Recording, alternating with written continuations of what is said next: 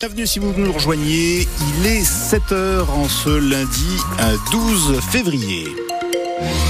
C'est une alternance de nuages et d'éclaircies avec un maximum de 10 degrés qui vous attend en cette journée et votre journal vous est présenté par Isabelle Rose.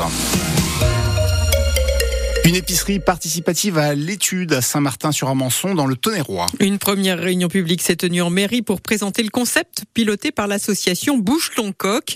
Le point de vente sera tenu par des bénévoles qui devront payer une cotisation et donner au moins deux heures de leur temps par mois pour participer au fonctionnement de cette épicerie et rechercher des producteurs.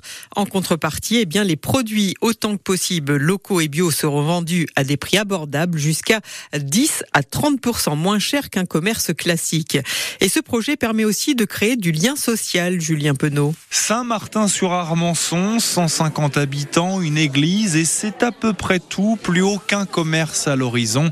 Alors forcément, l'idée d'une épicerie participative a du succès chez les habitants. C'est important, je trouve, de se retrouver tous à un moment donné, euh, vendre des choses comme là, on va voir pour euh, l'épicerie ce qu'ils proposent. Moi, je veux juste préciser quelque chose. Ma vision en tant que maire, c'est de redynamiser Saint-Martin. L'épicerie est un prétexte. Après, si ça permet de mieux manger, de manger local. Benjamin Lemaire veut initier un projet, trouver un noyau dur de 10 à 15 bénévoles pour lancer l'épicerie et surtout l'organiser. Vous êtes prêt à faire ça, monsieur? Pas trop, non. Il faut voir euh, comment ça va se passer. Ce sera deux heures minimum par mois. Rémi est emballé. Dans les petits villages comme ça, on n'a pas beaucoup de commerce et donc euh, bah, c'est intéressant qu'ils mettent ça en place ici. Ça permet de retrouver un commerce de proximité dans les zones rurales. Moi, je suis Clara Durand, responsable du déploiement justement de l'opération épicerie chez Bouche ton coq. L'idée, c'est de démarcher les producteurs locaux, leur permettre de vendre dans l'épicerie euh, leurs produits, de compléter auprès de grossistes pour avoir vraiment de quoi faire son plein de courses, euh, produits d'entretien, etc. Tout reste encore à faire. L'épicerie prendra place dans les locaux de la mairie avec l'ambition d'ouvrir pour juin prochain. Et un projet similaire est euh, également à l'étude dans Lyon à Mairie-la-Vallée. 42 viticulteurs du département participent à partir de ce matin au salon Wine Paris et Vinexpo Paris, un salon professionnel pour rencontrer tous les acteurs du monde du vin en France mais aussi à l'étranger. L'occasion pour les viticulteurs de rencontrer ces différents collaborateurs et de mettre en avant les atouts de la région pour faire aussi venir des touristes. Et au domaine Guéguin à Chablis, on l'a bien compris, Frédéric et Céline misent d'ailleurs beaucoup sur le développement de l'onotourisme, Pauline Boudier.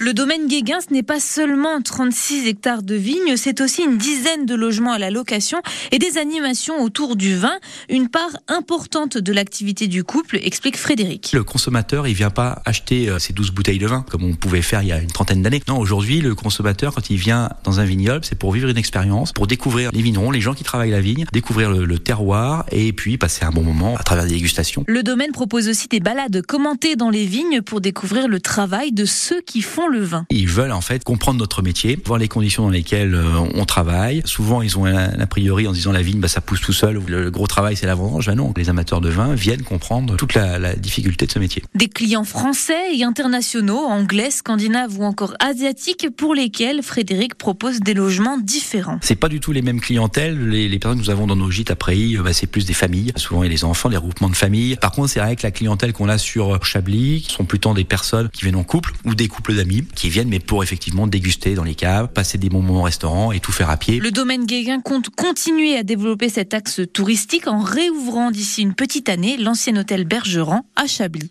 Les 40 000 visiteurs sont attendus à Vinexpo, parc des expositions de la Porte de Versailles à Paris jusqu'à mercredi. Le président de la FNSEA met en garde le gouvernement. Il envisage une reprise des actions des agriculteurs en colère si des efforts concrets ne sont pas réalisés d'ici l'ouverture du salon de l'agriculture dans 12 jours. Arnaud Rousseau doit être reçu demain après-midi par le Premier ministre. De nouvelles actions des infirmières et infirmiers libéraux aujourd'hui, notamment ce matin sur la rocade de Dijon. Ils demandent une revalorisation de leurs tarifs et de meilleures conditions de travail. Beaucoup de monde hier à la Maison des Brocanteurs à Avalon pour faire estimer des biens. Oui, l'occasion de savoir ce que vaut le vieux vase chinois laissé par l'arrière-grand-mère et qui prend la poussière dans le grenier ou encore ce tableau dont vous hésitez à vous séparer car vous n'en connaissez pas la valeur. Eh bien, hier, plusieurs dizaines d'iconés ont sauté le pas et ont participé à une séance d'estimation et d'achat de 12 brocanteurs installés dans la Maison des Brocanteurs à Avalon.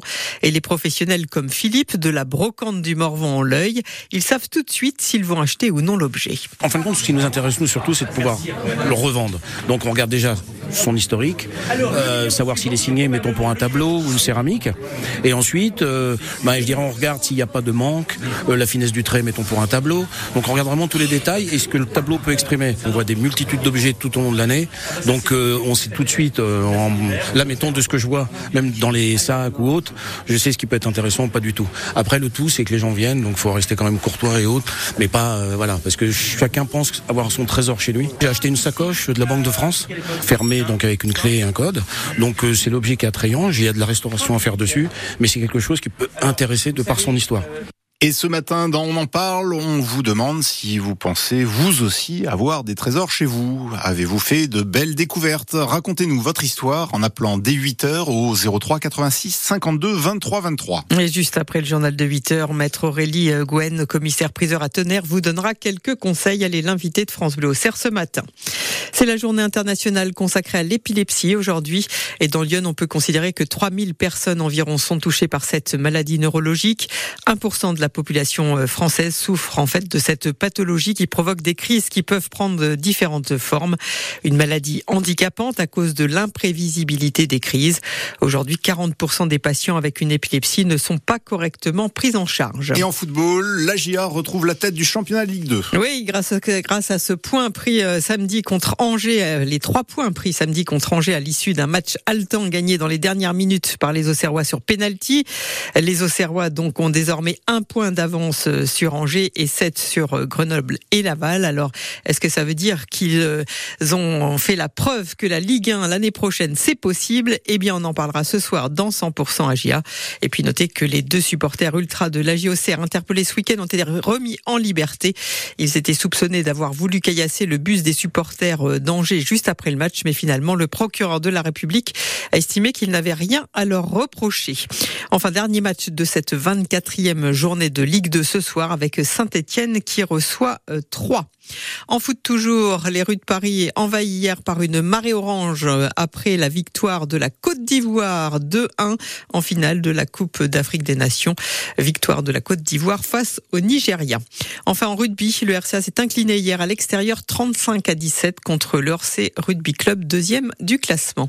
Il est 7h07.